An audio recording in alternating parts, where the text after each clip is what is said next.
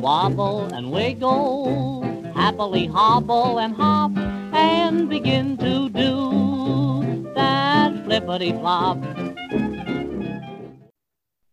Bienvenue pour la première de Cinéflop, le podcast qui aime bien et qui châtie bien, à bon chat, bon rat.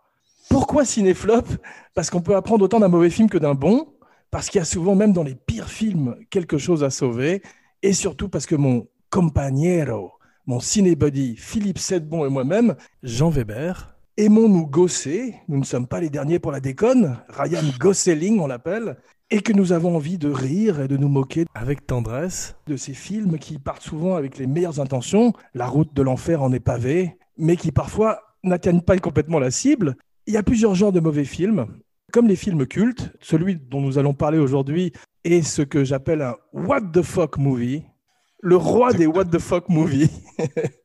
Donc, sans plus tarder, à ma droite, Philippe Sedbon, 1m75, 70 kg, réalisateur, scénariste, champion de toute catégorie de tous les cinémas. À ma gauche, Jean Weber, 1m80, 80 kg, master of ceremony, magicien derrière le rideau, pour le meilleur et pour le rire, un film avec des couches culottes rouges, des cuissardes et du poil autour, Ave César Dose, ceux qui vont mourir de rire te saluent. The name's Dodge, Jar Dodge, 1974, réalisé par John Borman. C'est quand même ça le plus surprenant.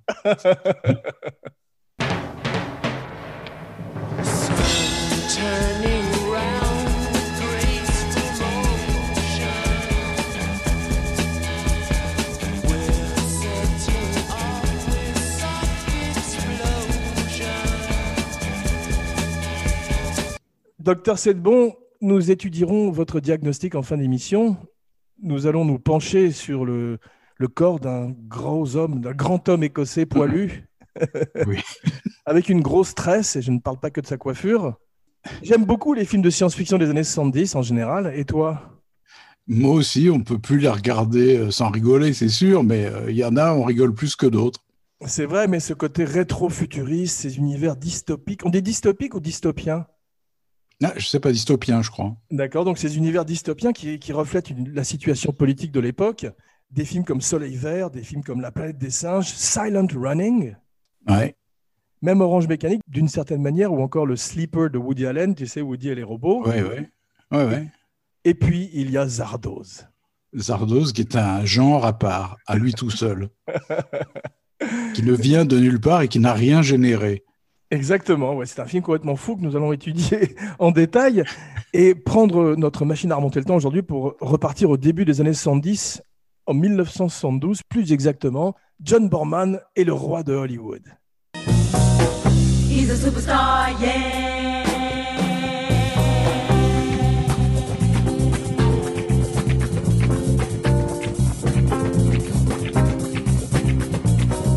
Il vient de faire Délivrance. Et derrière lui, il avait quoi? Le point de non-retour et Duel dans le Pacifique. Donc une extraordinaire carrière, effectivement. Il est nommé aux Oscars pour euh, Délivrance, tout le monde veut tourner avec lui. Et lui commence à travailler, tu as vu, sur un- une adaptation au cinéma du Seigneur des Anneaux. Oui. Euh, il correspond même avec J.R.R. Tolkien, l'écrivain. Ouais. Et euh, il passe très près de le faire. Il faudra attendre plusieurs années euh, et des progrès technologiques et la persévérance de Peter Jackson pour que ça voie le jour. Donc, comme on a vu dans la spéciale Sean Connery, pour se consoler, il prend plein d'acide, John Borman, et il écrit Zardoz. Voilà. Car il faut bien préciser que c'est écrit. Il n'avait pas gagné d'Oscar pour Délivrance parce que c'était l'année du parrain et de cabaret. Donc c'est vrai qu'il y a du lourd, Ouais. hein, c'est ces années 70 qu'on visite régulièrement dans Ciné Buddies et qui, ont, euh, qui, qui est un grand âge d'or du cinéma. Il fait euh, Point Blank avec Lee Marvin. T'as vu comment il a rencontré Lee Marvin, John Borman? Non, je me souviens pas. C'était en fait euh, à Londres pendant que Marvin tournait les 12 salopards. Oui. Ah oui, c'est vrai, c'est vrai, exact. Et ils se sont très bien entendus. Ont, ils ont déjeuné ensemble. Ils ont parlé très très peu du film sur lequel ils devaient travailler. Et tout d'un coup, euh, John, euh, Lee Marvin a fait totalement confiance à ce jeune Anglais roux. Une constante de ce, de ce podcast. Exactement. Et euh, il lui donne les pleins pouvoirs sur euh, Point Blank. puisque tout d'un coup, il va voir les, les exécutifs du studio et il leur dit toutes les décisions passent par John. Et euh, il fait un extraordinaire film qui est Point Blank. On, on devine, on devine déjà son, sa, sa- sa- sa tendance à faire des films où on ne comprend rien quand même. Oui, c'est vrai. Et puis son goût pour le, le- le psychédélisme. Ouais. Puisqu'il y, y a la fameuse scène dans la boîte de nuit. J'aime bien ces films des années 70. Il y a toujours une scène dans une boîte de nuit où tout le monde est sous acide. C'est ça, où il y a des extraits de vieux films sur les murs. C'est ça. Et il y en avait une dans euh, Un shérif à New York, tu te rappelles, où Clint Eastwood arrivait. Et il y, a des- il y a souvent des filles peintes. Alors, on a beaucoup parlé de, de Borman à l'époque de notre spécial Délivrance, un film cher à notre cœur. Moi, je l'ai vu en salle quand j'étais jeune avec mon père. Toi, tu as vécu une, une expérience un peu similaire à celle de Ned Beatty dans les gorges du Verdon, non? Je ne veux pas en parler. Les gorges profondes du Verdon.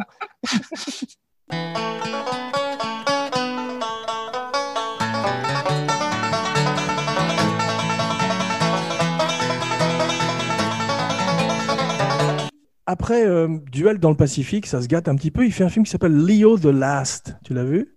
Non, j'ai jamais vu. Non, c'est un film félinien et il faut se méfier de cet adjectif parce que Ouais. c'est difficile de- à faire. On a vu que Woody Allen avait essayé avec Stardust Memories et c'était planté. Bob Fosse avait réussi avec All That Jazz. Les deux films ont Giuseppe Mm. Rotuno euh, à la lumière. Et là, tout d'un coup, euh, il fait un énorme bid avec Leo the Last où il reprend l'acteur de Fellini, Mastroianni. Et tout d'un coup, il fait délivrance et les portes d'Hollywood s'ouvrent, toutes grandes pour lui. Et au début des années 70, il commence à développer donc le Seigneur des Anneaux. C'est plutôt le Seigneur des Oh no, parce que ça ne verrait pas le jour avec lui. Et euh, le film tombe dans le volcan de Mordor. Je suis pas très fan de l'héroïque fantasy, moi. Tu aimes, toi, les elfes, les Non. trolls? Non, pas du tout.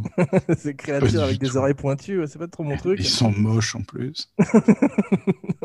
J'admire le travail euh, d'un type comme Peter Jackson, mais c'est vrai que ces films.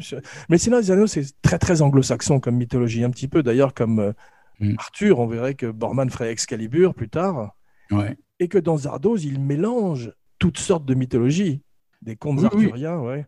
Oui, oui, c'est ben, c'est vrai que c'est une espèce de, de- de machin où ça contient tout son cinéma, mais en, mais en raté, quoi. Voilà, c'est un mishmash bizarre où tu as tout d'un coup le mishmash. voilà un mot pour Sean. Aussi bien le magicien d'Oz, comme on va voir dans le titre, que euh, pff, le Bah, Seigneur que des Anneaux. délivrance, puisque de, Sean Connery reprend un rôle qui était prévu pour Burt Reynolds, qui lui-même était influencé par le rôle de Burt Reynolds dans Délivrance. Oui, c'est vrai. le mâle poilu, euh, virilissime, comme ça. euh. Mais c'est vrai, mais d'ailleurs, donc au départ, il veut caster Burt Reynolds, tu as vu dans le rôle. Ouais, ouais. Et je pense Et- que c'est parce, qu'il a pensé à lui en s'inspirant du personnage de Délivrance. Exactement. Mais tu as vu ce qui s'est passé C'est que euh, Burt Reynolds a dit qu'il était malade. Je suis malade, complètement malade. Je verse mon sang dans ton corps et je suis comme un oiseau mort. Quand toi tu dors, je suis malade. Bizarrement, personne n'a su ce que c'était vraiment. Mais surtout, il y a des gens qui disent qu'il il a dit qu'il était malade après l'essayage costume. Tu me diras, j'aurais été malade aussi. hein. ce qui m'étonne pas du tout. Donc, il s'est débiné en fait. Et euh, Sean Connery arrive et il arrive à out-poiler Burt Reynolds. C'est Excaliburn. Carrément. Ouais, c'est vrai. A- the king of the poil. Et ouais, et puis c'est la, la même momoute qu'aurait eu Burt Reynolds. Et en même temps, Oui. cette présence, ce charisme, parce que moi j'étais frappé, euh, même si effectivement il n'est pas au sommet de sa forme, on va voir, on va parler un petit peu de, de, de sa position dans sa carrière euh, au moment de Zardoz. Je trouve qu'il est quand même euh, extrêmement impressionnant à l'écran. Moi, ce que, ce que j'admire en, le- en le revoyant, là, parce qu'on on peut se foutre de la gueule du film, je trouve qu'il y a quand même des choses vachement intéressantes dedans, mais c'est surtout le, le professionnalisme de, de Sean Connery qui, qui, qui maintient le premier degré jusqu'au bout. Ouais. Il y aurait quand même de quoi rigoler, et en plus, c'était pas le dernier à faire l'œil qui frise et la, et la petite remarque C'est sarcastique. vrai, tu mais il y a- des moments où il a l'air quand même un petit peu euh, perplexe, ou alors en tout cas Quand il est en robe de mariée, c'est sûr qu'il a pas l'air tout à fait à l'aise. Il aimait pas cette scène d'ailleurs. Il, a- il s'est battu pour pas porter la robe de mariée alors qu'il avait aucun problème avec le petit slip rouge apparemment. Et l'autre, l'autre truc qui lui a posé un problème, c'est quand il, euh, c'est quand il traîne ce- cet effet qui ressemble à Caligula, de ses friends dans la carriole. Oui, friend, oui, qui est à qui est moitié vieux. voilà. Il drôle, parce que quand il est jeune, il ressemble à- au type de Blow Up d'Antonioni, et quand il est vieux, il ressemble à Paul McCartney un peu. Exactement, exactement. Paul McCartney. Exactement. Mais Sean Connery n'aimait pas du tout traîner cette carriole avec cet effet à l'arrière. Et euh, en particulier, euh, Borman lui avait demandé au départ de le faire euh, en montant une colline. Donc ça a dû lui rappeler la colline des hommes perdus. Il était plus pas content du tout, euh, Sean. Donc euh, Borman, John, c'est plutôt John Boorman sur ce coup-là, parce qu'on voit que c'est un metteur en scène qui est capable du meilleur comme du pire. Il peut faire euh, aussi bien, donc on a vu Délivrance que Zardoz, il peut faire La Forêt d'Émeraude, mais aussi bien euh, L'Exorciste 2. Ouais, oui, c'est vrai. Mais il revient, bizarrement, il arrive à, à sortir indemne et revenir à chaque fois d'entre les morts, carrément. Et vive Bulgrose, Zorglub, non, pardon, Zardoz, Très de Franquin, et vive Bulgrose. Je connais pas, moi, Spirou, en fait. Ah, Je connais tout Franquin sauf Spirou. ah, c'est drôle parce que tu es un gros fan des idées noires, mais tu, tu devrais euh, lire les premiers Spirou, en particulier ceux avec le, le comte de Champignac. Bon, je vais peut-être m'y mettre. ça aussi, en parlant de champignons hallucinogènes, c'est pas mal, tu vas voir. Oui, moi, ça m'a fait penser aussi pas mal à euh, Logan's Run, tu sais, l'âge de cristal. Oui, oui, oui. avec ces gens qui ne peuvent pas aller au-delà de 30 ans. Et euh, pendant longtemps, on a justement annoncé un remake de L'âge de cristal avec euh, Ryan Gosling, mis en scène par Reft Vindish, tu sais, le metteur en scène de Drive. Ouais. Et ils l'ont jamais fait, c'est bizarre. Ils n'ont jamais fait Soleil Vert non plus, mais parce que Soleil Vert, maintenant, c'est un documentaire. Oui, c'est ça, je crois. Qu'est-ce que tu veux faire de, de pire? Tu peux pas. Et euh, Zardoz, moi, je trouve que tu, tu mettrais The Rock dans un slip rouge comme ça, ça peut... J'achète. Je suis là à la première séance. Le seul problème, c'est qu'il a pas de poils, mais ça peut se faire en digital. Ah oui, ils peuvent rajouter ça sans problème avec les digitales de King Kong qui restent, tu sais, des vieux King Kong que tu rajoutes. Et peut-être même des poils qui bougent, comme dans le premier King Kong, tu sais. Ou alors Vin Diesel chauve. Ce serait drôle en, slip- en couche culotte rouge, ce serait étonnant. Mais voilà un film qui. euh, le- ce, ce dont souffre le film, parce que j'ai écouté le commentaire de John Borman. Tu n'as pas écouté son commentaire sur le Blu-ray? Non, non. C'est très très drôle. Il y a beaucoup de moments où il dit là, vous pouvez accélérer. D'ailleurs, il y a une seule scène moi, où j'ai accéléré, je n'en pouvais plus. C'était le, le moment où il est dans le triangle, là, tu sais, quand il est Ah oui, l'espèce dans de, l'espèce de tri- machin de jeu de miroir. Le triangle des Bermudas. Ouais, mais. Ça dure deux heures. Ça dure deux heures. C'est dirait- insupportable. C'est vrai, mais on dirait un happening, tu sais, que dans un espèce Ouais. de muséum d'art moderne. Et par moments, tu as l'impression que John Borman a organisé un très beau son et lumière dans sa maison de campagne. Exa- Moi, je trouve que le film, il fait home movie. Tu sais, il a tourné ça chez lui avec ses potes. Il a fait venir Shaw, Mais qui, avait, qui a habité chez lui pendant Ouais. le tournage. Exactement. Mais c'est ce que dit Borman. Le film a coûté à peu près un million et demi de dollars, 200 000 dollars pour Sean Connery. Et euh, il n'avait pas assez d'argent par rapport à ses ambitions. Et ça se voit cruellement à l'écran, malheureusement. Quand il tombe dans le triangle, c'est à mourir de rire. Quoi. Tu Ah sais, ouais. qu'une espèce de triangle en miroir, et que t'as Sean qui lève les bras en l'air comme s'il était aspiré. Tu vois qu'il va juste derrière le triangle, en fait. Ah ouais, c'est ça. Il est sur un petit toboggan après, ou je sais pas quoi, et il tombe sur, sa, sur les fesses. Mais Sean Connery, tu as vu, il va voir John Borman et il lui dit Bon, est-ce que euh, je peux me conduire moi-même? Comme ça, je garde l'argent du chauffeur et on partage l'argent. Et John Borman dit Voilà, ça, c'est Sean. c'est ça. Ça, c'est Sean. Et Sean était locataire, comme tu l'as dit, chez, chez John Borman, et chaque semaine, il donnait l'argent de- du loyer à Madame Borman. Parce qu'il y a une Madame Borman, qui fait d'ailleurs, je crois, les costumes du film. Oui. Oui, Et ses Et, trois ses enfants, enfants. euh, et ses enfants apparaissent, je crois, dans une scène de flashback. C'est ça, il y a une séquence de flashback avec ses trois enfants. Mais donc, Sean Connery, paraît-il, est le meilleur locataire du monde, dit John Borman. Il va se coucher très tôt le soir et il écrit de la poésie dans sa chambre tout seul. En patois écossais. It's a long way to the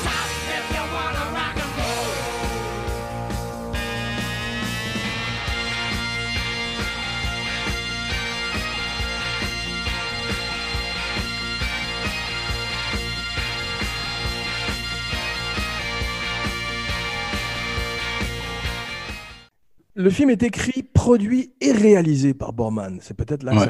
que, commence aussi le problème, en dehors du problème de budget. Mm. Il y a que le premier pas qui coûte. Et au début, donc, le script commence à tourner et personne ne veut le faire. T'as vu, aucun studio ne veut le faire. Mais pourquoi? C'est curieux. et finalement, euh, je crois que c'est l'agent de Borman qui arrive, qui est quand même hot, Borman, tu vois, après Deliverance, qui arrive à intéresser la 20th Century Fox pour juste un million de dollars, que Borman est obligé de payer et qu'il sera- et il sera remboursé après. Il se méfie quand même. Sans une confiance absolument inouïe. Et c'est à peu près 5 millions de dollars aujourd'hui le budget, ce qui est vraiment pour un film de cette ampleur, euh, comme on l'a dit, très très très peu. Et il rapporterait simplement 1 million point 8. Oui, bah oui. ouais. Le mec a dit bah oui. Mais c'est vrai, c'est comme si tu faisais euh, Dune avec un tout petit budget de film indépendant, quoi. C'est ça, dans son jardin. Ouais, exactement.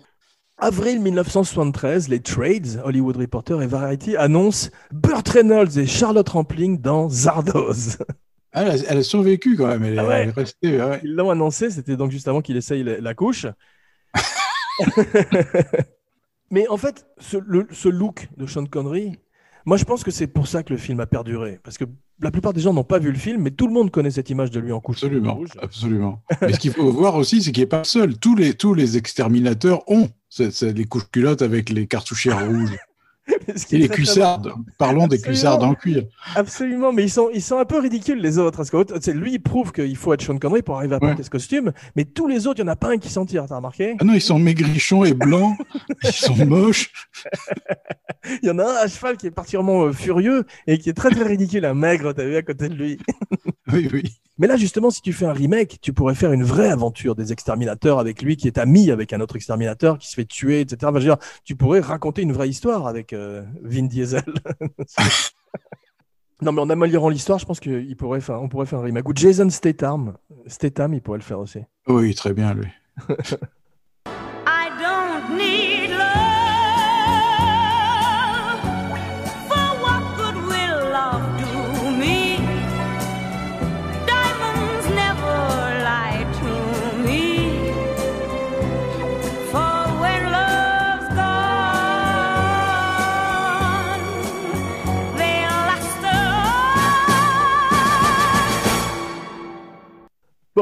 en 74, d'après John Borman, personne ne veut engager Sean Connery.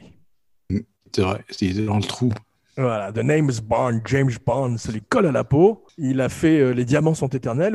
Ce qui s'est passé à Vegas n'est pas resté là-bas, malheureusement, où il a été payé un million de dollars par les brocolis. Il s'est vengé parce que il s'est pas mal fait escroquer au début des, des premiers James Bond. Et personne ne veut faire de film avec lui. Il a fait euh, l'excellent The Offense, dont on a parlé en, en Ouais. long et en large pour la spéciale Sean. Mais il avait déjà fait The Anderson Tapes, donc on voit qu'il essaye déjà de casser son image, et Mhm. qu'il l'avait essayé également euh, avec Marnie, avec d'autres films. À chaque fois qu'il faisait un James Bond, il enchaînait Mhm. par un autre film qui était un bide malheureusement. Et là, euh, on peut pas prendre mieux que Zardoz pour essayer de casser son image. Non, il a cassé son image pour euh, 50 ans. Ah ouais, il l'a explosé là, effectivement. mais, euh, et, et même si ça n'a pas eu l'effet euh, escompté au départ, ça a quand même aidé petit à petit à, à- à ce qu'on l'accepte sans Ouais. smoking et martini. Et en slibard rouge. Mais, mais ça force le respect, hein, ce qu'il fait dans Zardoz, honnêtement. Ouais, ouais. Ça force joue- le respect. Mais il joue très bien. Il joue très très Voilà. Et puis, quel d'autre acteur aurait osé faire ça? Bien. Ouais, c'est vrai. Le magicien ose. Imagine Clint Eastwood. Tu vois, personne. C'est vrai. Mais été frappé à quel point il joue bien. C'est vrai qu'il est jamais, il est jamais mauvais, Sean Connery. Euh, même là, même quand il cite Nietzsche en regardant le diamant et en machin, même là, il est pas mauvais, quoi. Non, c'est vrai. Et euh, il faut attendre quand même le milieu des années 70 pour qu'il commence à revenir un petit peu. Mm. Avec Lumet, tu sais, dans le, Ouais. le meurtre dans l'Orient Express, il a un second rôle, mais au- une fois de plus, il, il se fait accepter dans d'autres rôles. Et puis tout d'un coup, il est, euh, comme on voit, au milieu des années 80, il redevient une énorme star. Et Oui, puis il y, a eu le- il y a eu la trilogie, tu sais, euh, de 75, là, euh, Ouais. Robin and Marianne, Le Lion et le Vent et euh, L'homme qui voulut être roi, qu'il a quand même fait monter de plusieurs crans. Là. Exactement, même, même si les films n'étaient pas d'énormes succès, ça, ce sont Ouais. devenus des cultes. Et, ce et, et- et finalement, à l'arrivée, il est resté une star jusqu'à la fin de sa vie, même Ouais. s'il s'est retiré avec un film terrible qui s'appelait euh, La Ligue des Gentlemen Extraordinaires, dont nous avons déjà parlé aussi. Borman, comme tu disais, tourne le film tout près de chez lui. Hmm. Est-ce que la maison qu'on voit, euh, c'est la sienne ou pas? Je sais pas, mais la vue qu'on a sur le lac, c'est ce qu'il voit lui de sa maison, je crois. Waouh, quelle, quelle vue magnifique, hein, c'est Ouais. l'Irlande, c'est superbe. Gros, gros budget cellophane sur le film, tu as vu? Oui, énorme. énorme. Et ce que j'adore, c'est ce plan où il est dans une espèce de serre, bah, qui est derrière toi, là d'ailleurs, qu'on voit, et qui met le poing, tu sais, à travers du plastique, jusqu'à ce que le, le plastique crève, ce que n'importe qui peut faire. Hein. Et tu as derrière les gens hurlent d'horreur Parce qu'il a crevé le plastique. C'est extraordinaire, mais il y a une voix off qui dit c'est un matériel euh, euh, que personne ne peut casser. Et tout d'un coup, il y a son pauvre poing qui traverse le cellophane et c'est hallucinant. C'est- pour ça qu'on n'arrive pas à totalement détester ce film. C'est parce qu'ils ils osent tout, quoi. Ouais, c'est vrai. J'ai lu euh, dans Wikipédia, je suis pas sûr que ce soit vrai, que le film, que, que Stanley Kubrick est- euh, a aidé euh, le film au niveau technique. Il devait pas être là souvent, quand même. Je crois qu'en fait, c'est parce qu'il partage le même chef opérateur que 2001, Geoffrey Hansworth. Ouais. explique pourquoi la lumière est magnifique d'ailleurs. Elle est magnifique. Moi, je suis pas très fan des trucs ouatés comme il fait. Ah tu ouais. sais, ces espèces de- Ouais. de, photos un peu douces. De toutes les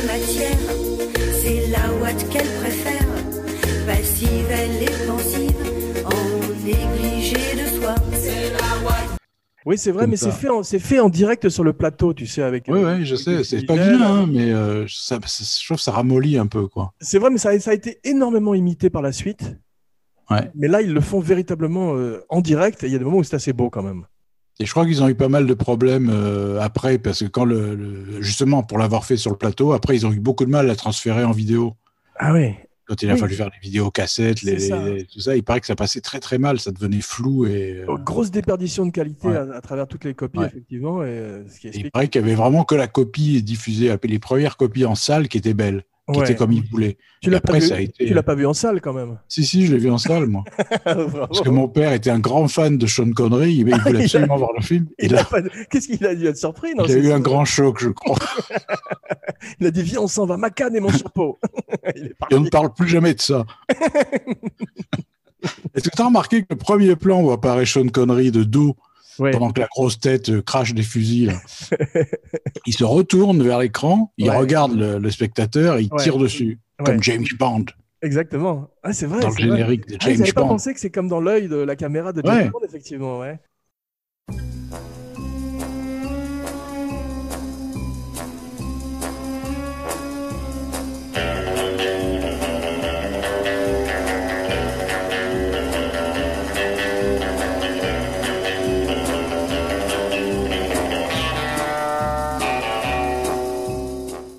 Ouais. Tu sais, à un moment, quand il a toutes rétro, ces projections sur son corps et sur le corps des femmes, ça fait Ouais. penser à un générique de James Bond de Complètement. Maurice Binder, je crois.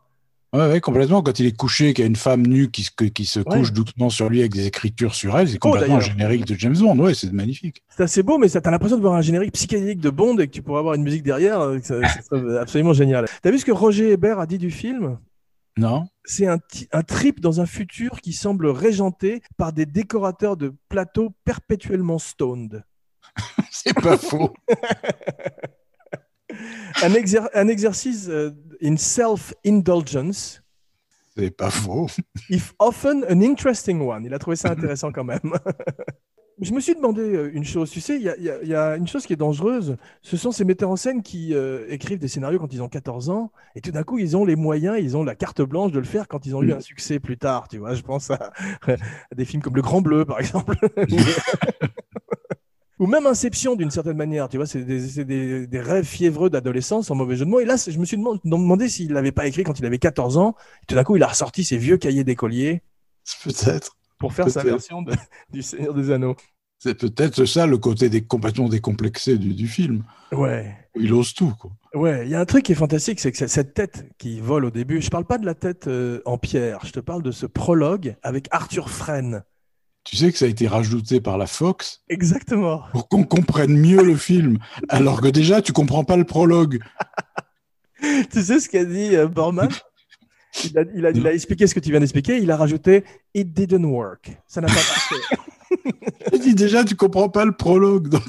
non, mais surtout, tu as cette tête qui vole avec ce, ce- ce- ce- cette moustache dessinée au crayon. Moi, je me suis dit, je suis dans- il ressemble en plus un peu à Eric Idle. Je me suis dit, je suis dans, je suis dans les Monty Python là. Ouais, oui, c'est n'importe quoi. Ouais, et surtout, tu as la grosse tête en pierre qui ressemble ensuite au dessin animé de Terry Gilliam. J'ai jamais Oui. entendu parler euh, Monty Python comparé à Zardoz, mais alors, Pop Quiz Hot Shot. Tu sais, tu te rappelles cette réplique? C'était dans, dans Speed. C'était Dennis Hopper qui demandait Ouais. À Keanu Reeves Pop Quiz Hot Shot. Donc, une question pour toi, Philippe. Quelle année Monty Python Le début?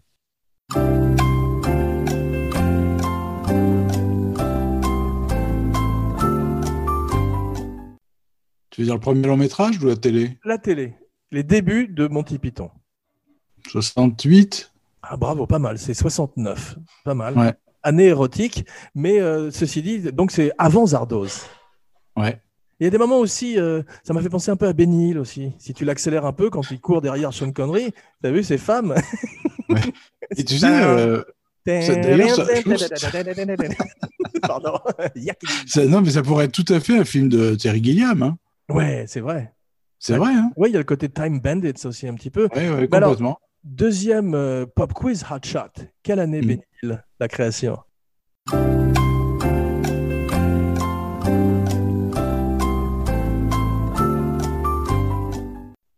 Alors là, euh, 71 1955, figure-toi. Hill Ouais. Ça nous rajeunit pas. Tu veux dire dans, dans- ah ouais, dans les sketchs comiques, Ouais, ouais, ah, d'accord. D'après Wikipédia, donc. Il shoot le film à 20 km de chez lui. Il a beaucoup, il dit lui-même qu'il a beaucoup utilisé ses décors et sa maison, notamment pour Excalibur. Mhm. La grosse tête en pierre est tirée par un câble dans un parking du studio. Il paraît qu'on voit la voiture d'ailleurs à un moment dans un coin de l'écran. ça s'appelle les goofs, tu sais, sur IMDB, ils appellent ça les goofs. J'aime beaucoup les gouffres. J'aime beaucoup les goofs aussi. Bon, la grosse référence, c'est le magicien d'Oz, effectivement, avec ce- cette espèce de magicien de pacotille derrière le rideau. C'est exactement comme dans le livre de Frank Baum et dans le film également. Ouais. Il fait penser aussi à L. Ron Hubbard ou à Trump. Ce petit bonhomme qui, ressemble également au maître de cérémonie. Tu es trop jeune pour avoir connu ça, mais euh, tu connaissais euh, Frankie Goes to Hollywood? Relax, don't do it. Ouais, ouais. Il ressemble un peu à ce, Un peu, ouais, un peu. ressemble un peu à cette espèce de, de phone, de smartphone.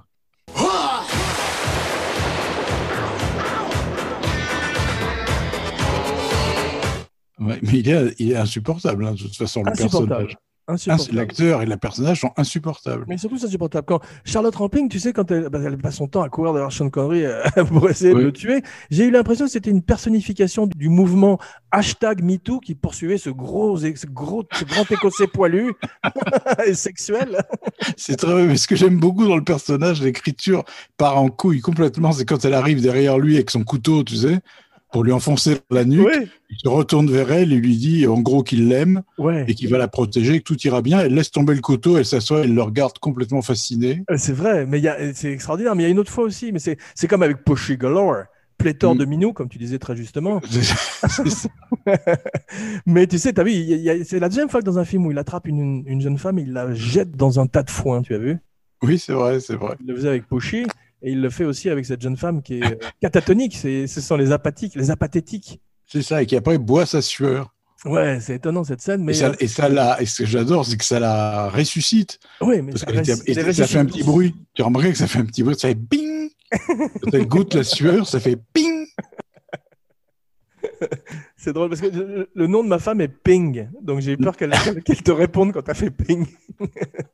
Mais ces- apathétiques ressemblent à des hippies pleins de drogue, tu as remarqué? Bah oui, et puis quand ils se mettent tous avec les bras tendus, avec les mains qui tremblent, c'est Ouais. terrible. Et Puis elle m'en fait penser aussi aux, jeunes, aux filles de la famille Manson. Un peu aussi. Ouais, il y a, parce qu'il y a bien sûr le côté secte. Je me suis demandé s'il a pas essayé de faire une secte euh, dans son jardin, John Borman, et il s'est planté. Et il en a Il fait a, un gardé, film. il a gardé les figurants. Voilà, il a gardé les stock shots. C'est vrai que ça fait très culte quand même. hein. Il y a un côté. Oui, oui. Ouais. Mais il y a un côté Wickerman. Et le village des prisonniers aussi. Oui, oui, oui. Il, y a, il y a plein, ça, et ça bien mélange sûr- beaucoup de choses. Et bien sûr, Midsommar. Tiens, Oui. à propos de Cinéflop, il faut qu'on fasse le remake de Wickerman avec Nicolas Cage. Non, je ne reverrai pas ça, je te le dis tout de suite. Not the Tu trouves- bees! tu trouves une autre victime. Not the bees! Not the bees! tu trouves une autre victime. Connery et Borman. Et voici Connery et Borman, beau nom de clown, deviennent copains comme cochons. Tu as vu, ils sont très amis. Hmm. Et Borman dit très justement dans le commentaire du Blu-ray il y a très peu d'acteurs qui auraient pu porter ce costume. Que tu Personne. je te le dis, personne. Sean Connery a 44 ans, il a l'air d'en avoir 10 de plus. Oui, c'est vrai. Charlotte a, Charlotte a 28 ans. Oui. Il a quand même, on sent quand même qu'il a été Monsieur Univers, même si c'est une autre époque, comme on a vu, de culturiste, qui était moins stéroïdé, heureusement. Il a quand même euh, un corps extraordinaire et une présence, même s'il va plus à la salle de gym depuis un certain nombre d'années, une présence exceptionnelle. On a vu qu'il avait inspiré un personnage de bande dessinée, un ennemi de Superman qui s'appelle Vartox. Ouais. Et je trouve qu'il a aussi un petit peu. Tu connais hein, ce, chasse- ce chasseur de primes, sachant chasser sans son chien, galactique qui s'appelle Lobo, qui ressemble à Hells Ah non. C'est une Ah bande non. dessinée, c'est un mec, qui est- un- il ressemble à un, c'est un bounty hunter qui ressemble un peu à Hells Angels. Et je me Mhm. demande s'il ne prend pas ses racines dans Zardoz également. C'est bien possible. En tout cas, il avait dû quand même faire de l'exercice avant Zardos, parce qu'il avait beaucoup grossi dans les derniers Bonds, tu te souviens? Ah oui, c'est vrai, il a pas le même corps. Les diamants que sont éternels et tout ça, il était gros, quoi. l'homme qui voulut être gras. Tu as raison, mais je pense que de tirer cet Ouais. faible dans cette carriole, ça a dû quand même. euh, c'est un sacré T'imagines qu'il a quand même lu cette scène, il a dit Ok, je fais le film. C'est courageux quand même. Très courageux. À propos de courage, Borman raconte une anecdote magnifique, c'est qu'il va voir un match de football avec Sean Connery. Je sais pas si c'est en Irlande ou en Angleterre, et tout d'un coup, il y a une énorme foule d'admirateurs qui commencent à se presser autour d'eux, et Borman commence à flipper, à avoir vraiment peur. Il se dit on va se faire écraser, parce que faut voir que Bond à une époque c'était la Beatlemania quand même, tu vois, c'était Ouais, énorme. Et tout d'un coup, Sean Connery a levé le bras et il a dit Stand aside, move back.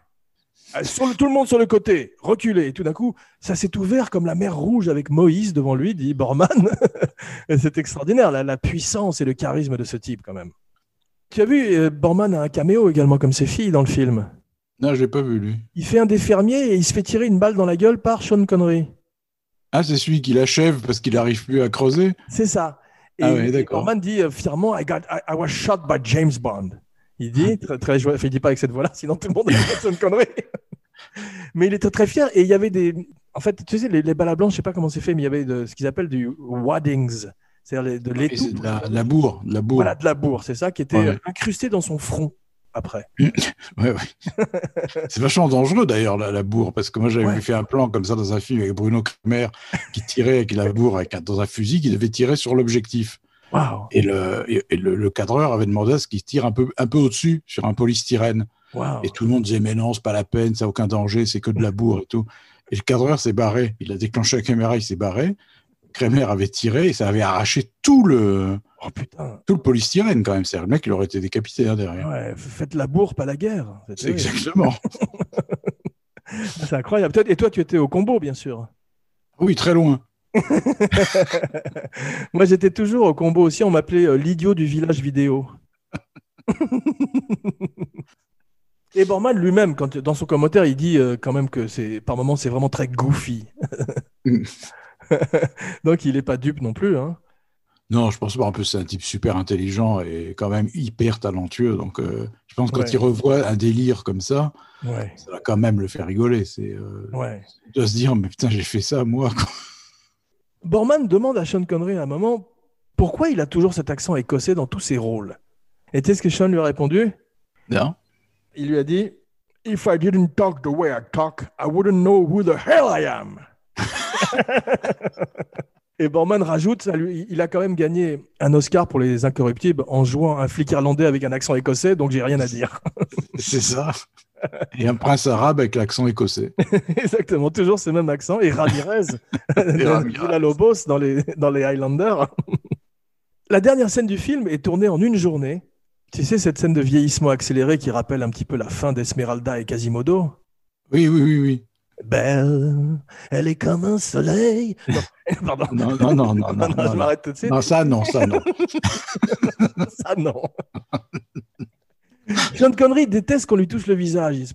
Hmm? Et euh, il doit refaire cette scène trois fois. Tu sais pourquoi? Oui, ils sortent de labo, j'avais vu. Ils ont planté le tirage au labo, je crois, deux Ouais. fois. Deux fois. Et la troisième fois, c'était la fête de fin de tournage. Et un assistant euh, hungover, avec la gueule de bois, a aussi exposé malheureusement le, le négatif. Et Sean voulait le, le trouver pour le tuer. Il, il devait refaire la troisième fois cette scène insupportable où il devait passer une journée entière à se faire maquiller sans bouger avec Charlotte Rampling et, et leur fils qui ressemble à Tarzan, t'as vu? Oui, qui est grotesque aussi, qui et en plus n'a pas de poils comme papa. Mais donc Sean voulait absolument tuer cet assistant. C'est normal, c'est normal. Et Borman retrouve l'assistant quelques années plus tard à Venice, en Californie, et le type est devenu. euh, Non, mais parce qu'il a quitté l'Angleterre à la suite du film. il avait toujours peur de Sean Connery. Et le type était devenu chef opérateur de publicité en, en Californie. D'accord, il refaisait cinq fois tous les plans. Il s'était fait refaire le visage aussi.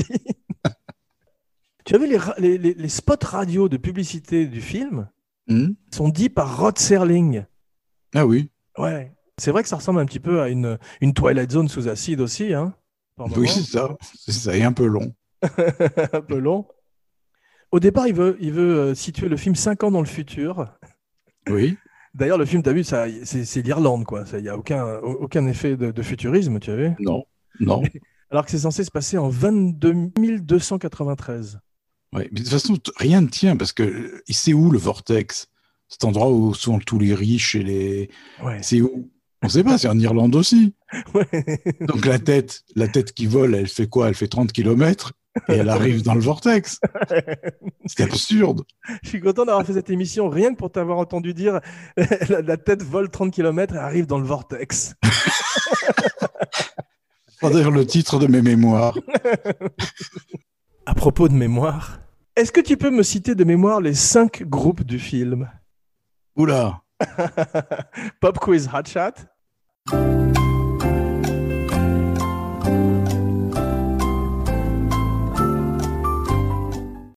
Euh, euh, Non. Les Renegades? Ouais. Hein Euh, les, ex- les exterminateurs, mais je suis pas sûr qu'ils s'appellent comme ça, c'est Si, si, c'est deux, bravo. euh, les. Il y a les. Non, je ah ben non, je sais plus, disons. T'as t'as les Brutals, Ah oui, les ça Brutals, c'est les, les paysans, ceux qu'on tue. C'est ça, t'as les Eternals, qui sont Ça, les, les immortels, j'imagine, les Immortals, tu vois.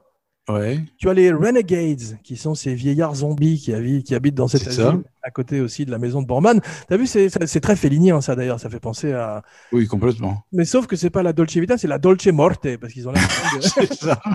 Zombies quand même, t'as vu Il y a plein de moments où ça fait penser à, à l'iconographie des films de zombies, j'ai trouvé. Mm. Et il y a aussi euh, les apathétiques, ceux dont nous parlions. Ah oui, c'est vrai. Ouais. Je les avais oubliés, ceux-là. Ceux qui boivent la sueur qui fait ping. On peut voir plusieurs fois le- les, les tatouages de Sean Connery. Il y a des moments où les- les ma- le maquilleur n'a pas complètement Oui. effacé les tatouages, t'as vu Oui, il y a marqué, je crois, Scotland Forever. C'est ça, il y en a un, c'est pour ça- il y en a un, c'est Mom and Dad et l'autre c'est Scotland Forever. et euh, tu sais ce que c'est le LARPing? LARPing? Non en anglais, c'est le live action role playing. C'est des gens qui s'habillent comme le Seigneur des Anneaux et qui vont jouer euh, dans la forêt à, à des aventures. C'est un peu Dungeon et Dragon, mais en live, en live, en vrai, tu vois ce que je veux dire? D'accord. Et des fois, ils tombent sur des paysans, des ploucs avec des fusils, qui leur font faire le cochon. Voilà un bon sujet de film. un mélange de délivrance et du Seigneur des Anneaux. Avec des jeunes qui partent faire du LARPing. Ce qu'on appelle également le cosplay, le costume play, tu sais, qui est très populaire euh, au Japon en particulier. Ouais. Tu t'habilles comme les héros des films. On voit d'ailleurs dans les, dans les comic conventions beaucoup de, de gens qui s'habillent comme Zardoz. C'est un film Mm. qui est un gros Ah oui, j'ai vu. J'ai vu une photo magnifique avec un maigrelet tout blanc. tout blanc avec la même tresse et la moustache. John Bowman dit dans le commentaire qu'il est difficile à l'époque de demander aux femmes irlandaises de montrer leur sein. Oui, le pauvre. Surtout que c'est vachement utile dans, dans Zardoz. On sent que c'est indispensable. Mais c'est une ode à la masculinité de Sean Connery, ce film. Bah oui, on voit même, euh, on le voit même en- pratiquement en érection sans le voir. Ouais, mais il est tout le temps allongé. T'as vu, il y a une grande partie du film où il est allongé Ouais. tout le temps. Et, et on sent que Borman est tombé amoureux de lui complètement. C'est complètement fou ce début avec cette voix off. Avec Victor Fan qui dit It hasn't happened yet, but it may. Peut-être que ça va Oui. arriver. Comme si ce futur allait peut-être arriver Oui, un oui. jour, tu sais. Et ce que j'aime aussi, c'est la fin, tu sais, quand, quand Friend parle avec, euh, je sais plus, avec Arthur Frayne, tu sais, Ouais. ils insistent lourdement, s'ils ont vu qu'on comprend rien de toute façon, donc ils s'en, ils s'en vont tous les ans en disant, tout ceci est une farce. Ce Exactement. n'est pas arrivé, c'est une farce. J'essaie de s'excuser un peu, quoi. C'est extraordinaire. Je l'ai noté aussi dans mes. J'ai pris une note également. It's all a joke. C'est-à-dire que Borman s'excuse, le dit, quoi. c'est ça. Il a eu honte à la fin. Ou c'est peut-être l'acteur qui a improvisé. Ah oui, il y a une phrase horrible. C'est Victor Fresne, il dit à la fin de son monologue euh, dans le prologue, que personne n'a compris, qui rend les choses encore plus compliquées, il dit Is God in show business too? Est-ce que Dieu oh est là dans le show business? Ça, c'est affreux. C'est comme si tout d'un coup, il se com- Borman se comparait à Dieu, tu vois. Oui, c'est tragique. Ce, ce prologue est hallucinant. Ça, ça rappelle M. Night Shyamalan qui sauvait le monde dans Lady in the Water. Tiens, on pourra faire des Shyamalan aussi, si tu veux. Ah oui, alors celui-là, non, je le reverrai jamais, mais c'est, même pas un bad movie we love, c'est un bad movie we hate. Exactement. Mais tu te rappelles, il, il sauvait le monde. Il jouait le rôle d'un Ah oui, écrivain et, et sa prose était tellement exceptionnelle que ça sauvait le monde. C'est ça. Et salaud de critique, je crois qu'il tue un critique à un moment donné. oui, c'est ça. Tu te souviens qu'il avait critiqué son film, il le tue, il est, euh, il est furieux, Knight. C'est très très drôle. C'était euh, Emmerich qui s'était vengé de Roger Ebert, le critique le plus célèbre et qui était un peu obèse de son vivant. C'est que le maire dans ton film préféré, le Godzilla de Emmerich, était joué par un type obèse et il s'appelait Meyer Ebert.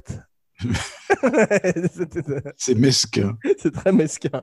Je trouve les masques des brutes, enfin des exterminateurs très beaux quand même, surtout quand ils sont maculés de sang.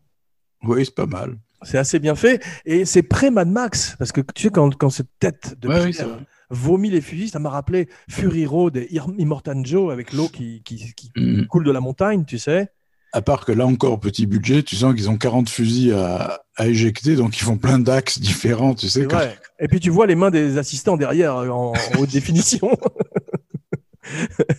c'est vrai que ça m'a fait penser quand même pas mal à, à ces hordes de barbares qu'on voit dans, Ouais, ouais, dans euh, The Road Warrior, Mad Max 2 en français. tout à fait. Walk away, just walk away. Peux-tu me citer, euh, Philippe Z. Bon, deux autres personnages de cinéma qui s'appellent Z, très connus?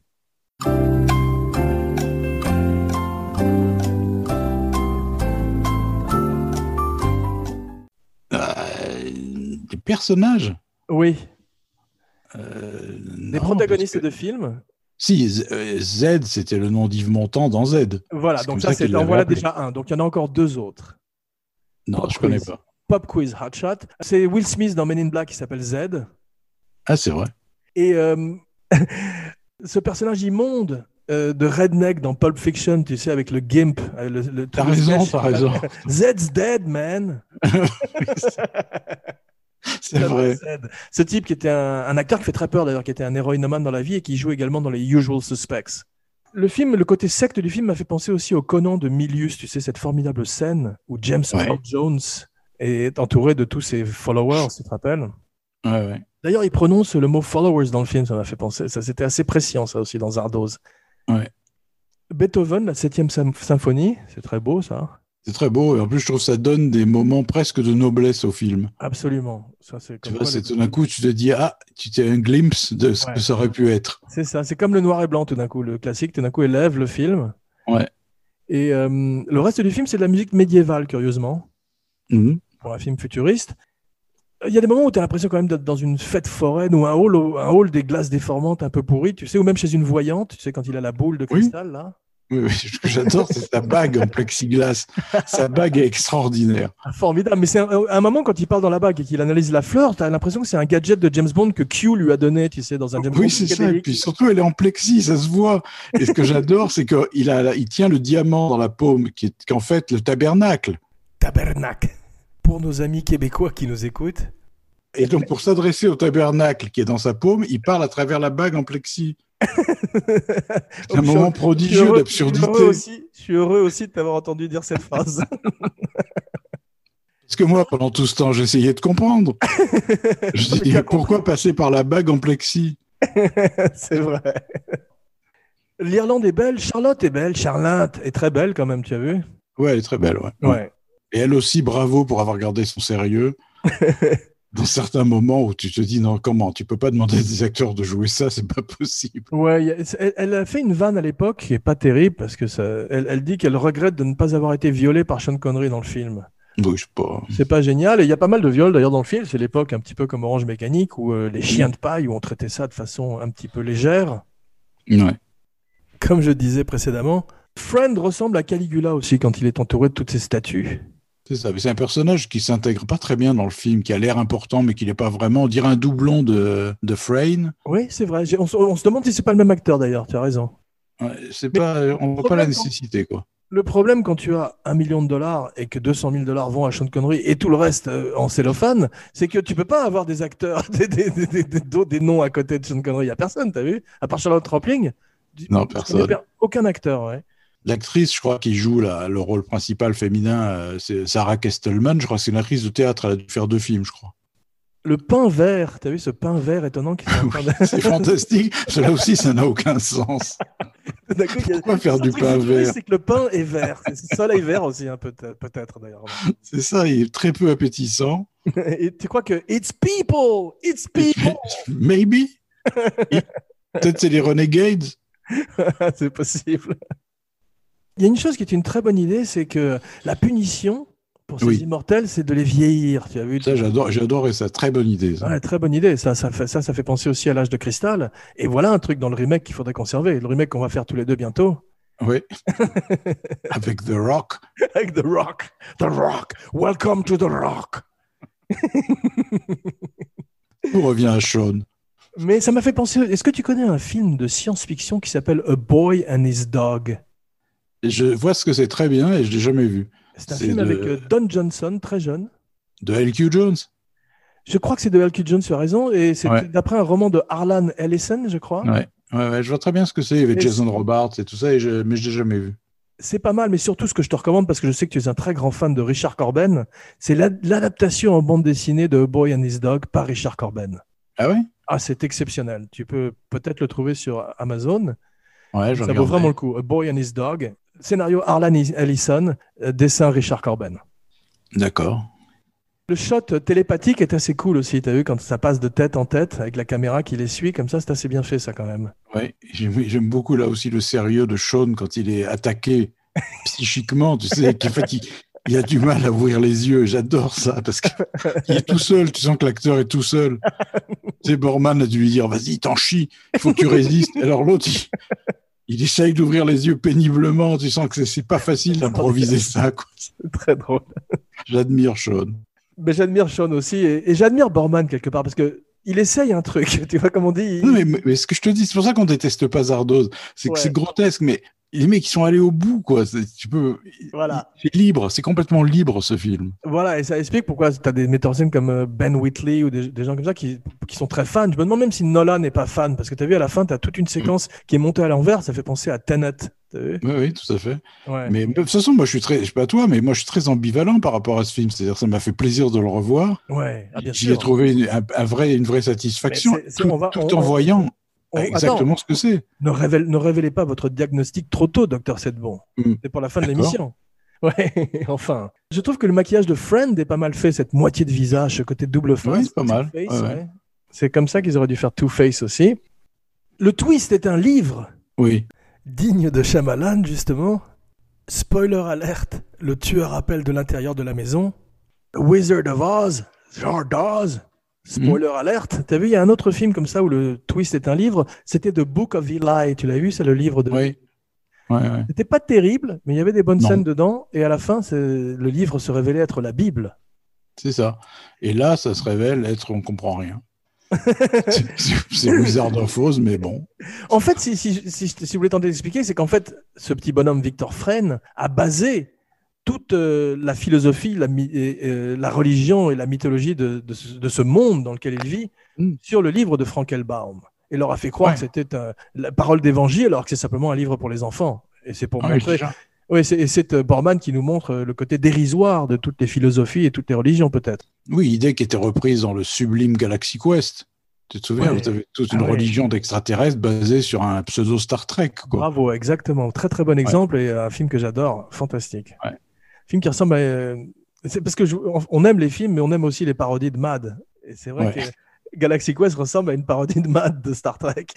Ça, il faudrait qu'on le fasse un jour. Quel, quel magnifique film. Ah ouais, j'adorerais. Bah tiens, voilà une très bonne idée. Ouais. Et peu connu en plus. Genre, Peu quand, connu, genre, c'est- m'arrive d'en parler, il n'y a pas beaucoup de gens qui le connaissent. hein. C'est vrai, mais que- comme on disait, les, les mauvais films, comme les films cultes, ont une définition assez fluide. Et celui-là est Mm. devenu quand même un film culte. Ouais. Il paraît, euh, Tim Allen a annoncé euh, assez récemment qu'il y a un script euh, pour un deuxième qui a été écrit et qui paraît-il est formidable. Malheureusement, Alan Rickman, Qui était quand même le plaisir numéro un du film. ouais, ouais, par, le, par les mar- by the hammer of Grabstar, je sais plus comment il dit, il disait Oui, je me souviens. Never surrender. J'adore. Mais Sean Connery donc euh, passe tout son film en slip rouge, sauf à la fin où il a une espèce de tranche petite tenue de pirate. Tu as vu à mi-chemin entre. Oui, c'est un peu une robe- petite robe d'été aussi rouge, C'est vrai. avec un grand décolleté. Mais on a l'impression de théâtre expérimental par moment. C'est très, très hippie aussi. On- Par moment, tu as l'impression de euh, Sean Connery contre les hippies. Tu as vu quand ils sont tous en train de lui courir de- après la propriété. Et j'adore les trucs, tu sais, où ils, sont poursuivis, tu t'imagines qu'ils ont des pouvoirs mentaux psychédéliques, et Sean, il suffit qu'il se cache derrière un arbre. Tu sais, il, il, il est accroupi derrière un arbre, il lui passe tous à côté sans le voir. Comme dans les dessins animés, il disparaît derrière un lampadaire. C'est très drôle. Rampling est très bonne cavalière, tu as vu? Oui. Elle a dû apprendre dans une école en Angleterre. Et quand les Renegades aussi, euh, à la fin, se rebellent, on a l'impression de The Purge. Tu sais, tu, tu connais The Purge? Oui, j'aime beaucoup d'ailleurs. Ouais, bah, parce qu'ils ont, ils sont habillés avec des masques, ils sont bizarres, et t'as ces feux d'artifice derrière eux, et t'as vraiment l'impression que c'est pendant 24 heures, il n'y a plus de police et plus rien, quoi. C'est la propriété de, de, de Borman. Mais le plus beau twist, plot de ce truc, le, le- comment dire, le plus incroyable, c'est qu'à un moment, pour faire échapper Sean Connery à ses poursuivants, il le déguise en marié. Mais marié femme, avec une robe de mariée. extraordinaire. Mais pourquoi? On se demande pourquoi, et euh, Sean Connery, il- enfin, Borman a dû vraiment le convaincre pour ça. Mais ça veut rien dire. C'est pourquoi il- personne va soupçonner une mariée de 2 mètres avec un voile devant le visage. J'aurais rêvé d'avoir été une mouche sur un mur pendant la conversation où Borman essaye de convaincre Sean Connery de mettre la robe de mariée. Et surtout lui expliquer pourquoi. Ouais, c'est ça exactement. Quelle est ma motivation? J'imagine Sean, but why? What's the point? What's my motivation? Mais tu as vu, c'est euh, en anglais, ils appellent la magie smoke and mirrors, la fumée Mhm. et les miroirs, et c'est ça le film. D'ailleurs, à la fin, il fait un petit numéro avec une boule qui vole. Il a carrément un chapeau comme Mandrake, Victor Ouais. Stein, et c'est vraiment un, un- un numéro de magicien pas terrible. Et ça rejoint le magicien d'Oz. Ah oui, gros budget kaléidoscope aussi, tu as vu? Oui. Ouais. Et à la fin, t'as vu? Alors ça, c'est extraordinaire parce qu'à la fin, ils sont tous en train de marcher comme s'ils essayaient de- assez vite, comme ils essayaient de quitter le film le plus rapidement possible. T'as vu? Ce moment où Victor Frayne dit It's all a joke. T'as vu Ils partent tous pour essayer de sortir de, la- de sortir le plus rapidement possible. Genre, ça suffit. Enough. Ou alors ils avaient plus assez de pellicule Ben oui, c'est ça. et Borman leur avait dit marchez vite, marchez vite. Mais t'as vu, on a vraiment l'impression qu'ils partent vers la, la cantine, quoi. C'est vrai. Très peu de- d'alchimie entre Charlotte et Sean, tu as remarqué? Oui, c'est vrai. Quand ils s'embrassent, on est très mal à l'aise. Bien, docteur Sedbon. J'ai peur qu'à force de combattre le dragon, nous ne soyons nous-mêmes devenus le dragon. En slip rouge. Alors, votre diagnostic, un bon mauvais film, un mauvais mauvais film ou un film que finalement vous avez plutôt bien aimé? Ouais, dernière solution. C'est un film que j'ai plutôt bien aimé. J'ai une affection pour ce film. J'ai une affection, mais je crois que c'est parce que c'est sa liberté, moi, qui me plaît. Il est même libre d'être mauvais, tu vois ce que je veux dire, et c'est pas grave. Oui, c'est vrai. C'est- C'est un film qui reste quand même pour les complétistes de Sean Connery et de John Borman. Ouais. Mais je suis d'accord avec toi, c'est un film étonnant, un film unique, parfois réjouissant, très souvent insupportable. Ouais. Mais il n'y a qu'un seul Zordon voilà, je suis d'accord avec toi. C'est euh, c'est indéfinissable. En plus, tu peux pas en parler à des gens pour dire voyez-le pour telle ou telle raison. C'est juste voyez-le, quoi. R.I.P. Frau Blucher. Oui, il fallait, je voulais qu'on en parle. Oui. 94 ans, Cloris Leachman, Magnifique. Frau Blucher. tu fais superbement le cheval, je suis fier de toi. Last pop quiz, hot shot.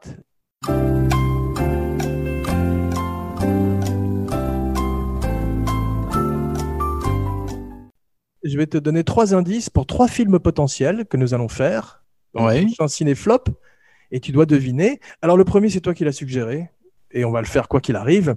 I'm coming to get you, Murdoch! Yeah, Rambo 2. Voilà, bravo. Le deuxième, Eyes to see you. Hmm? C'est plus dur. Non, non, non, non. Batman et Robin. Batman et Robin. C'est- C'est pas Bat Movies We Love. ça. Et le dernier, c'est plus- c'est le plus dur. I could eat a peach for hours. Ça me dit quelque chose, mais je vois pas. Nicolas Cage dans Face Off. Oh putain, Je vais te laisser aller te coucher. Parce que... c'est de la cruauté mentale. Mais bon, ça, ça, la rigueur, je veux bien le revoir euh, parce qu'il y a grosse matière à rigoler là. quand même, Travolta et Cage, Mm. week off, tous les deux échangeant leurs perruques, c'est quand même exceptionnel. Et se faisant découper le visage au laser. En 10 secondes. Extraordinaire. Et la femme, petit teaser, et la femme de, de Travolta ne se rendant pas compte que son mari a tout d'un coup le corps de Nicolas Cage. Oui, c'est ça. Ils n'ont pas du tout le même corps dans le film. N'oubliez pas de liker, de partager, de commenter partout où on écoute des podcasts. Plus une bonne critique sur iTunes pour aider le show. Merci. Mon ami, mon cinébuddy, tu préfères dire The gun is good ou The penis is evil pour finir l'émission? This is evil. Ok. Donc tu vas annoncer ton nom. Je vais commencer et ensuite toi tu vas annoncer ton nom et dire The penis is evil après moi. Tu es prêt? Mhm. Jean Weber. The gun is good. Philippe Sedbon, the penis is evil. à bientôt.